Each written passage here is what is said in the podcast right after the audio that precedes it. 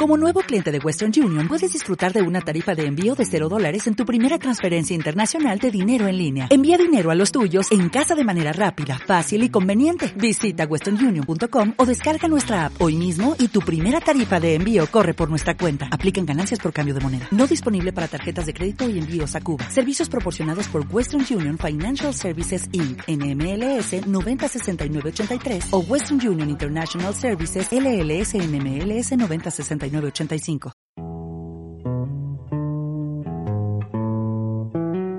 Las opiniones, comentarios y juicios expresados en el programa que escucharás a continuación son responsabilidad del presentador y sus entrevistados, por lo que no representan la posición de la emisora de la Universidad CES ni mucho menos de las organizaciones con las que ellos están vinculados.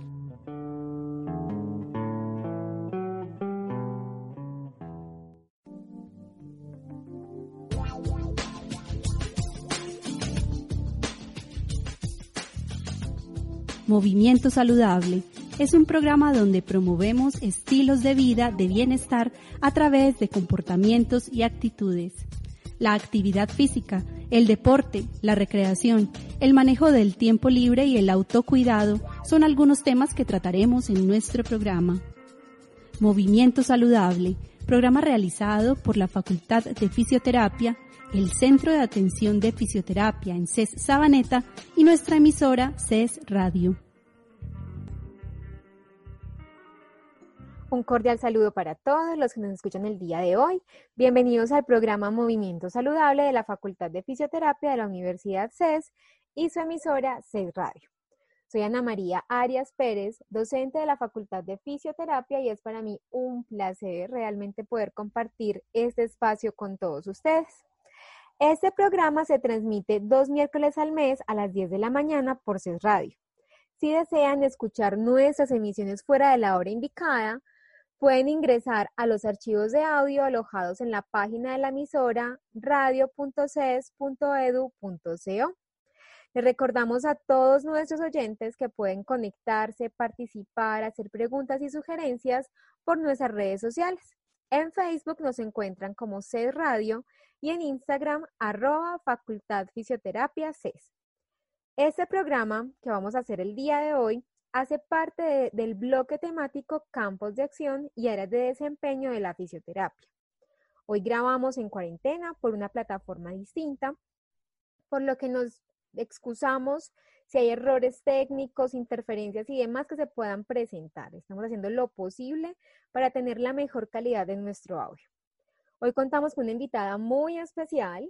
Ella es Natalia Suárez Sanabria, ella es fisioterapeuta de la Universidad del Rosario, es especialista en rehabilitación cardíaca y pulmonar de la misma universidad, magíster en epidemiología de la Universidad CES y lleva 19 años de experiencia en el área cardiopulmonar y 12 años de experiencia en docencia e investigación. Con ella hablaremos el día de hoy sobre el rol del fisioterapeuta en la rehabilitación pulmonar. Nati, hola, ¿cómo estás? Eh, Ana María, ¿cómo estás? Muchísimas gracias por la invitación. Nati, no, mil gracias a ti por estar aquí con nosotros. Es realmente un placer tenerte en nuestro programa. Eh, Nati, quiero que podamos como comenzar dando un contexto de lo que es la rehabilitación pulmonar. Cuéntanos qué es esa rehabilitación pulmonar. Bueno, la rehabilitación pulmonar em, es una intervención integral que se hace em, a los pacientes que tienen alguna afectación pulmonar, ya sea mm, de origen pulmonar o extrapulmonar, ah, un poco Em, vamos a hablar de esto más adelante. Em, y es una alternativa eh, al tratamiento médico que complementa ese tratamiento médico. Se hace una evaluación específica, se identifican los requerimientos solo las necesidades del paciente y se hace un programa o un plan para esa persona que incluye entrenamiento físico, educación, modificación en sus hábitos eh, de vida, todo con el propósito de mejorar su estado físico y, emocional. Em, hace muchos años, em, a los pacientes con enfermedades o afectaciones pulmonares les eh, indicaban quedarse completamente quietos, no hacer ninguna actividad, em, pero eso fue cambiando en el tiempo. En 1895, Denison saca un primer libro acerca de este tema que se llamaba Ejercicios para Inválidos Respiratorios. Y mm, hacia la década de los 50, Alban eh, Barak eh, lidera todo un movimiento en Estados Unidos para que esos pacientes eh, mm, empezaran a hacer ejercicio que tuviera un progreso y de una intensidad em, que aumentaba gradualmente y empezaron a ver los resultados. De tal modo que hacia la década de los 80 ya se habla de una aplicación interdisciplinaria para el manejo de estos pacientes y hablando propiamente de nuestro país, em, estos programas se inician hacia el año de 1996, o sea que estamos hablando ya de hace 20 años, em, y toda la evidencia eh, que se da frente a los resultados de estos eh, programas, pues arroja unos eh, beneficios muy positivos para el paciente. Nati, qué interesante esta evolución que ha tenido la rehabilitación pulmonar, de pasar de quedarse quietos, hablar de inválidos pulmonares, a ser lo que es realmente hoy una actividad interdisciplinaria que complementa el tratamiento médico, que brinda educación, que busca cambiar hábitos de vida para mejorar ese estado físico, emocional del paciente. Realmente esto es muy interesante y me lleva a preguntarte ¿qué objetivos tiene la rehabilitación pulmonar? Bueno, entonces mm, podríamos establecer cuatro objetivos principales. Em, el primero de ellos es disminuir esos síntomas respiratorios y allí hago una, mm, un especial énfasis en un síntoma que es la disnea, que es la sensación de ahogo, la falta de aire, que es un síntoma que limita mucho a una persona en la realización de cualquiera de sus actividades. Hablo de una actividad eh, de cuidado personal hasta una actividad laboral. Entonces, eh, disminuye esos síntomas y en la literatura de la evidencia tiene el nivel A, que es el nivel más alto, con un soporte pues, eh, epidemiológico suficiente pues para avalar esos tratamientos. En segundo lugar está mejorar la capacidad funcional y allí hablamos propiamente de la tolerancia al ejercicio, lo que permite que el paciente se integre nuevamente a sus actividades familiares, sociales, laborales, etc. Em, está también en optimizar su autonomía y aumentar eh, su participación em, en esas actividades que describo, mejorando así en general su calidad de vida que se ve muy comprometida cuando el paciente tiene una afectación pulmonar. ¿Por qué hablo de una afectación y no de una enfermedad pulmonar? Porque em, ahorita les, les contaré que uno puede tener un compromiso pulmonar que nace o no dentro del pulmón. y en cuarto lugar, em, está optimizar los recursos en, en salud y disminuir los costos en el sistema eh, porque optimizamos eh, o hacemos que el paciente haga un buen uso de esos recursos, disminuyendo eh, la consulta a urgencias, disminuyendo las hospitalizaciones, em, haciendo que el paciente tenga una mejor calidad o permanezca estable durante mucho tiempo o todo el tiempo y evitando que tenga que consultar y hacer uso de estos servicios. Muy bien, entonces disminuir síntomas respiratorios, mejorar la capacidad funcional, optimizar esa autonomía y mejorar la participación de la persona. Todo eso se traduce entonces en mejorar la calidad de vida de la persona y al mismo tiempo ayuda y, reduce costos en salud. Nati, esos cuatro objetivos que nos estás contando, a qué personas se dirige esa rehabilitación pulmonar, o sea, quiénes realmente requieren entonces de esas intervenciones. Bueno, entonces, em, en general, podríamos decir que esto se dirige a personas que mm, tengan eh, síntomas respiratorios. Obviamente, no estamos hablando de una gripa o de un cuadro gripal, sino que interfieran con sus actividades de la vida diaria que les eh, limite la tolerancia al ejercicio o a la actividad, em, que aumente los síntomas a pesar de un tratamiento médico, por eso se habla de que es un complemento a ese tratamiento médico, que aumente el uso de los recursos eh, médicos o del uso de estos servicios, pese a que pues está dándosele un tratamiento, o también está dirigido a los pacientes que tienen poca adherencia a ese tratamiento eh, que el médico les da. Em, así que digamos que esto eh, son como las indicaciones grandes. ¿A quiénes incluimos allí? ¿O quiénes son los que se manifiestan o los que tienen estas características? Entonces allí hablamos de enfermedades pulmonares que vienen eh, de origen pulmonar, o sea, que nacen en el pulmón u otras que no. Entonces, hablamos de enfermedades pulmonares obstructivas o enfermedades restrictivas, para que entienda la gente enfermedades pulmonares obstructivas como el asma, el EPOC, em, una enfermedad que no es de mucha prevalencia, se llama la fibrosis quística, y en las enfermedades restrictivas vemos todas esas enfermedades ocupacionales, las neumonías, enfermedades pulmonares que se asocian con daños del tejido conectivo, em, pacientes que em, cursan por síndromes de dificultad respiratoria agudas, enfermedades también de la pared del tórax y otras como cáncer, como cirugías abdominales, como trasplantes de pulmón, em, obesidad o pacientes que ah, eh, tienen eh, o necesitan estar con un soporte ventilatorio durante mucho tiempo. O sea, todos esos pacientes requieren de rehabilitación. Perfecto, entonces son personas que tengan síntomas respiratorios, poca adherencia a los tratamientos, que tengan enfermedades que sean de origen pulmonar o extrapulmonar y pueden ser patologías restrictivas u obstructivas. Con eso entonces vamos a ir a una pausa de nuestro programa y ya regresamos.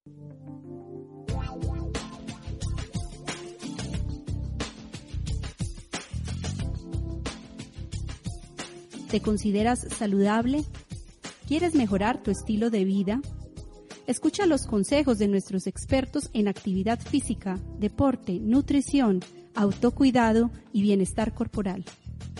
Movimiento Saludable, programa realizado por la Facultad de Fisioterapia, el Centro de Atención de Fisioterapia en CES Sabaneta y CES Radio.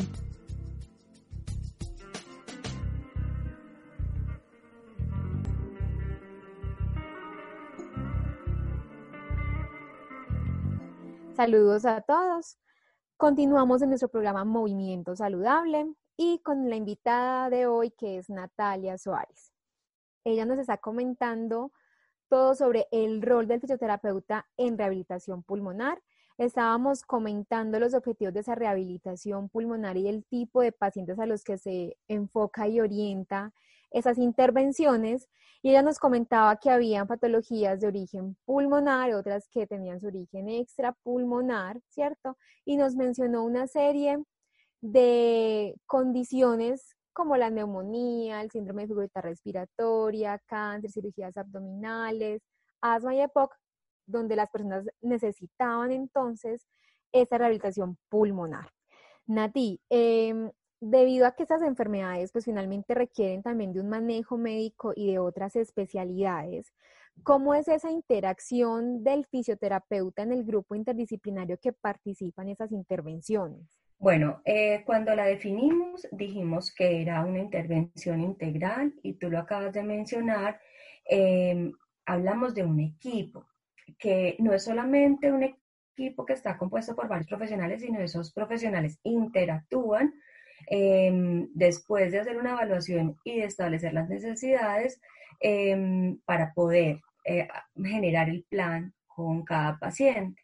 Entonces, en ese equipo Em, está principalmente el fisioterapeuta. El equipo consta de muchos profesionales, pero digamos que básicamente debe haber un médico especialista, que por lo general puede ser un neumólogo, un neumólogo médico internista, eh, está la enfermera y el fisioterapeuta, pero estas personas deben tener especialidad, deben ser especialistas em, en el área cardiopulmonar y ojalá en rehabilitación cardiopulmonar. ¿Qué hace el fisioterapeuta? Entonces el fisioterapeuta es tan importante que puede llegar a coordinar el programa em, y tiene diferentes funciones, desde actividades asistenciales, actividades administrativas o actividades investigativas. En la parte de las actividades asistenciales, em, él está haciendo Mm, toda la parte del entrenamiento físico, está mm, aplicando el programa de educación y haciendo el seguimiento de los pacientes. En la parte administrativa, pues ya se encarga de los convenios, de las órdenes, de la cobertura de la población y en la parte investigativa, en cuanto al registro, el tratamiento, em, el seguimiento de los tratamientos y el impacto que tienen los pacientes para generar datos y poder hacer investigación. Entonces el papel del fisioterapeuta es fundamental. Hay otros profesionales a los que mencioné como el fonoaudiólogo, el psicólogo, el terapeuta ocupacional, el nutricionista, que muchas veces consulta, pero no están permanentemente dentro del programa eh, atendiendo al paciente. Muy bien, muy importante todo este equipo conformado entonces por enfermero, un médico especialista, sea internista, neumólogo, el fisioterapeuta, todos ellos con formación en esta área cardiopulmonar o área pulmonar, pero también entonces encontramos otras especialidades y otras profesiones que pueden allí aportar a todo este proceso. Muy interesante lo que nos cuentas de esas actividades investigativas, administrativas y asistenciales que puede hacer el fisioterapeuta y en esa parte de intervención de la parte asistencial, ¿qué acciones tiene el fisioterapeuta allí puntualmente, Nati? Eh, bueno, el fisioterapeuta allí en la parte asistencial hace el entrenamiento físico y el ejercicio. La prescripción de ejercicio es muy importante em, para, para lograr la rehabilitación del paciente y lograr ese objetivo que hablamos, que era mejorar la capacidad funcional. Entonces, después de hacer una, eh, una evaluación específica, hace entrenamiento aeróbico, hace entrenamiento de la fuerza muscular y entrenamiento funcional, que es eh, a lo que más se dirige en este momento de la rehabilitación. Eh, y todo eso va acompañado de una educación permanente del, del, paciente frente al manejo de medicamentos, el manejo de la oxigenoterapia en casa, porque muchos la tienen, em, en la educación también en cuanto al cambio en los hábitos de vida em, y obviamente eh, hace el seguimiento en el tiempo, o sea que el acompañamiento no es de un solo momento, sino es a largo plazo Em, de estas actividades asistenciales. Puede ser tan a largo plazo que hay pacientes que terminen, digamos que su etapa inicial y hay centros en los que se convierte como una especie de gimnasio que los pacientes van, pero están monitoreados, están es con profesionales de la salud que todo el tiempo em, están pues haciendo em, el monitoreo y asegurándose que la actividad física sea bien realizada, que no haya complicaciones, el paciente se siente más seguro porque finalmente es un hábito que él debe asumir de ahí en adelante. Nati, qué bien. Ya que estás hablando allí de, de esos espacios, ¿dónde se lleva a cabo entonces la rehabilitación pulmonar? Porque has mencionado eh, lugares similares a los gimnasios, pero también has hablado de lo que es el seguimiento en casa, entonces quisiera como abordar un poquitico más este tema. Em, la rehabilitación se puede mm, llevar a cabo en diferentes espacios. Uno intrahospitalario, desde, desde que un paciente está hospitalizado, se puede hacer ambulatorio a través de un servicio de consulta externa em, y en domicilio. O sea que en varios ámbitos se puede dar eso de que depende del estado en el que esté el paciente, si está agudizado, por ejemplo, si necesita un monitoreo eh, permanente, si necesita la administración de medicamentos, porque puede estar descompensado o algún otro sistema eh, puede estar fallando. Entonces requiere de una hospitalización, por ejemplo. Em, y ambulatoriamente se hace un, programa durante, idealmente, durante unos tres meses, donde el paciente asiste frecuentemente. Él debe hacer sus actividades también en la casa porque todo el tiempo se dejan eh, tareas y planes para la casa.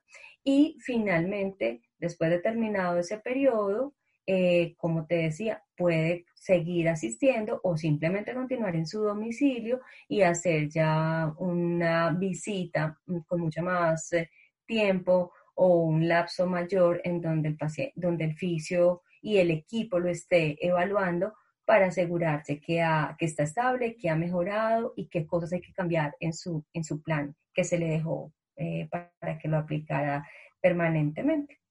Nati, eso quiere decir que también en manejo en casa podemos utilizar herramientas desde la telesalud como la teleorientación y la telerehabilitación.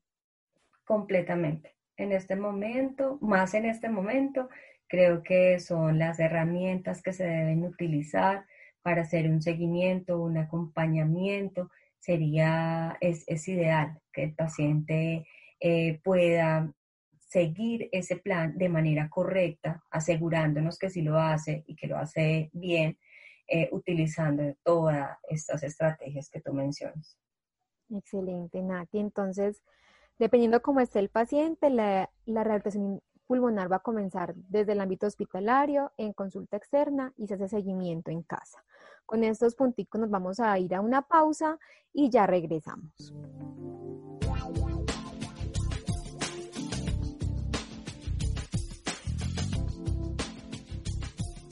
¿Te consideras saludable? ¿Quieres mejorar tu estilo de vida? Escucha los consejos de nuestros expertos en actividad física, deporte, nutrición, autocuidado y bienestar corporal. Movimiento Saludable, programa realizado por la Facultad de Fisioterapia, el Centro de Atención de Fisioterapia en CES Sabaneta y CES Radio.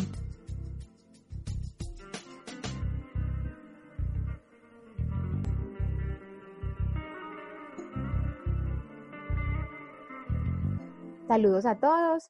Continuamos con nuestro programa Movimiento Saludable y con nuestra invitada Natalia Suárez Zanabria. Y hoy estamos conversando sobre el rol del fisioterapeuta en la rehabilitación pulmonar. Ella nos había comentado en qué espacio se puede hacer esa rehabilitación, qué acciones y qué objetivos tenemos desde la fisioterapia para abordar a esos pacientes de manera integral. Y ahora con todo esto que está sucediendo, Nati, y con todo lo que ha sido el COVID-19, el paciente con COVID es un paciente indicado para recibir atención y rehabilitación pulmonar.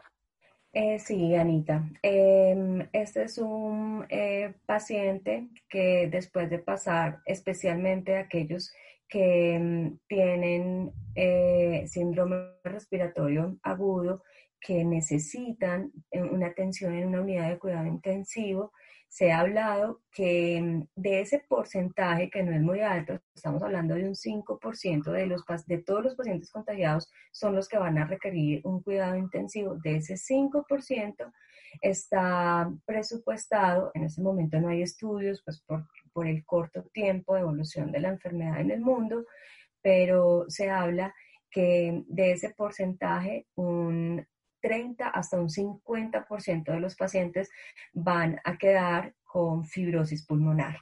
Y como ya lo había mencionado, esta es una indicación y van a requerir de rehabilitación pulmonar por un largo tiempo. Se habla que las consecuencias en estos pacientes pueden llegar a durar hasta 1, 3 y hasta 5 años y tienen una afectación no solamente pulmonar, sino multisistémica, va a afectar el sistema nervioso, toda la parte eh, psicológica, cognitiva, emocional, que mm, por tanto eh, está clarísima la necesidad de la rehabilitación pulmonar en estos pacientes. En este momento no lo vemos, pues porque los pacientes que mm, salen de la UCI o sobreviven llevan muy poquito tiempo, pero lo vamos a ver más adelante y sí, está el paciente, ese es una nueva indicación que ingresa dentro de la lista para la rehabilitación.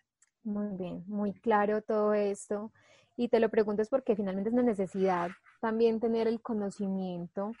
Eh, cuando hablas de que es una enfermedad multisistémica que finalmente afecta no solamente la parte pulmonar, sino también todo lo, la parte cardiovascular, neuromuscular, entonces Allí ya vemos que se requiere un manejo integral de este paciente y finalmente todo lo que es el manejo de las secuelas a nivel pulmonar con la fibrosis que nos comentas que hasta un 50% de los que ingresan a la UCI para ser atendidos por esa dificultad respiratoria, por ese síndrome respiratorio agudo, pues terminan con esas secuelas que pueden durar hasta 3, 5 años.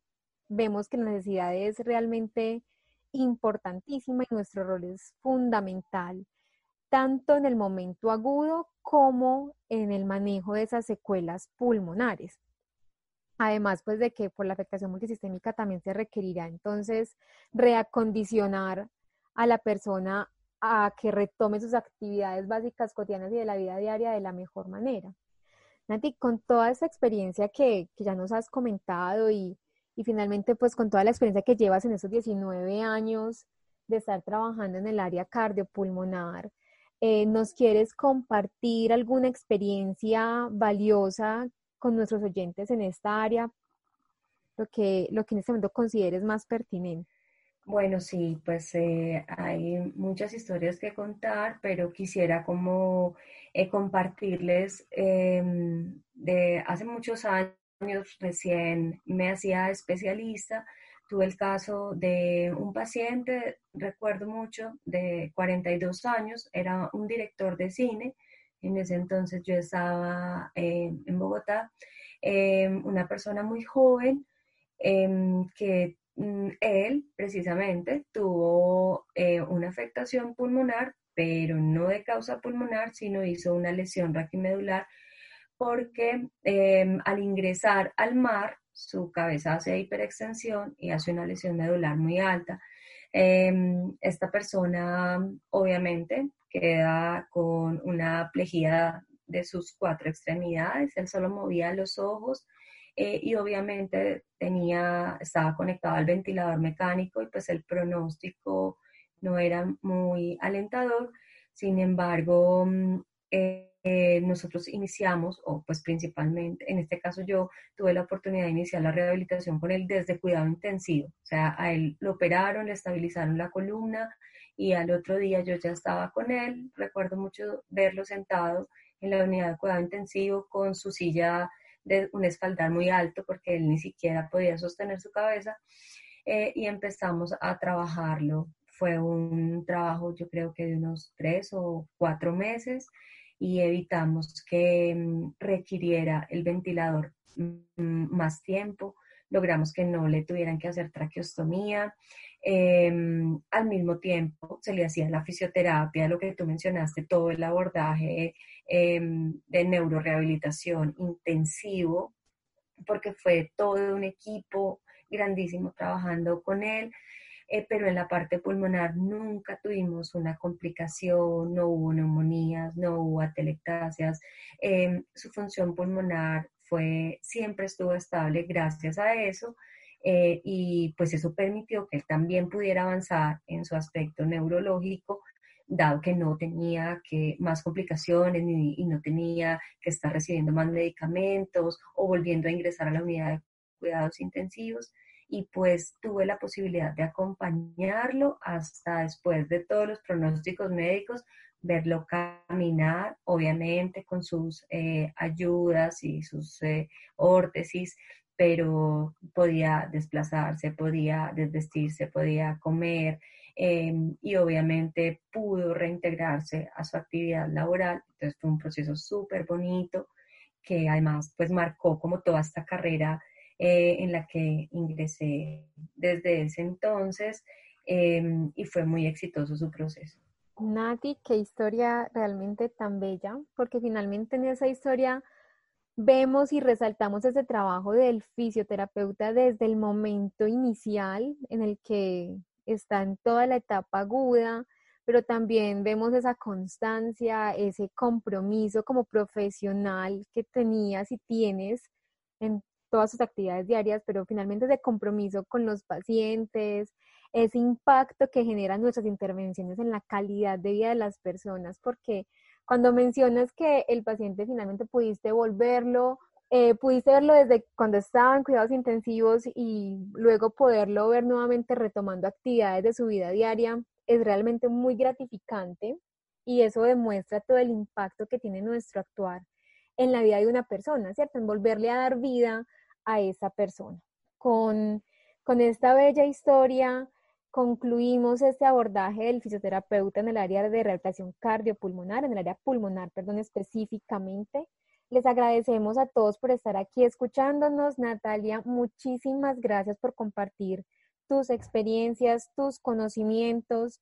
Realmente todo esto es muy relevante y más aún, sabemos que lleva desde hace mucho tiempo la rehabilitación pulmonar. En Colombia estamos desde 1996 fuertemente, pero ahora con esa situación actual del COVID, pues se hace más relevante aún retomar estos temas. De verdad que te agradezco muchísimo por estar aquí con nosotros. Eh, les recordamos a nuestros oyentes que pueden mantenerse informados, que pueden hacer preguntas, sugerencias a través de nuestras redes sociales. Facebook nos encuentran como CED Radio y en Instagram arroba Facultad de Fisioterapia. Nati, realmente muchísimas gracias. A ti, Anita, por la invitación. Espero que esta información sea valiosa para todos porque el papel del fisioterapeuta es muy importante y en este momento sí que lo es. Eh, les dejo el mensaje y es que los pacientes deben salir vivos eh, de la situación crítica. Eh, obviamente eso es muy importante, pero deben volver a sus roles, deben reintegrarse a la vida de la mejor manera. Y eso solamente lo hacen si reciben un buen tratamiento desde fisioterapia y en general desde un programa de rehabilitación completa. Muchas gracias. Natalia, excelente. Muchísimas gracias a ti por, por esta conclusión final que creo que ya cierra ese rol del fisioterapeuta en, en la rehabilitación pulmonar. Muchísimas gracias nuevamente a todos. Nos escucharemos en nuestra próxima emisión.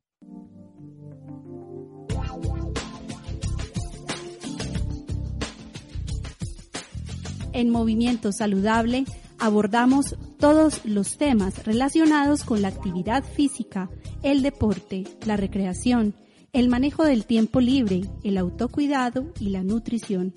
Por medio de entrevistas y debates, nuestros expertos invitados y docentes aportan valiosas recomendaciones para mejorar nuestro estilo de vida.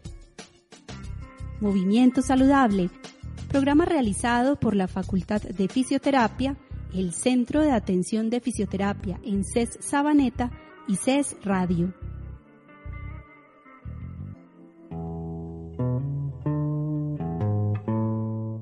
Te perdiste alguna de las emisiones en línea de esta semana, puedes escucharlas una vez más en nuestra programación el domingo o en nuestros archivos de audio ingresando a nuestro sitio web radio.ces.edu.co. Dale más potencia a tu primavera con The Home Depot. Obtén una potencia similar a la de la gasolina para podar, recortar y soplar con el sistema OnePlus de 18 voltios de Ryobi desde solo 89 dólares. Potencia para podar un tercio de un acre con una carga. Potencia para recortar el césped que dura hasta dos horas. Y fuerza de soplado de 110 millas por hora. Todo con una batería intercambiable. Llévate el sistema inalámbrico OnePlus de 18 voltios de Ryobi. Solo en The Home Depot. Haces más. Logras más.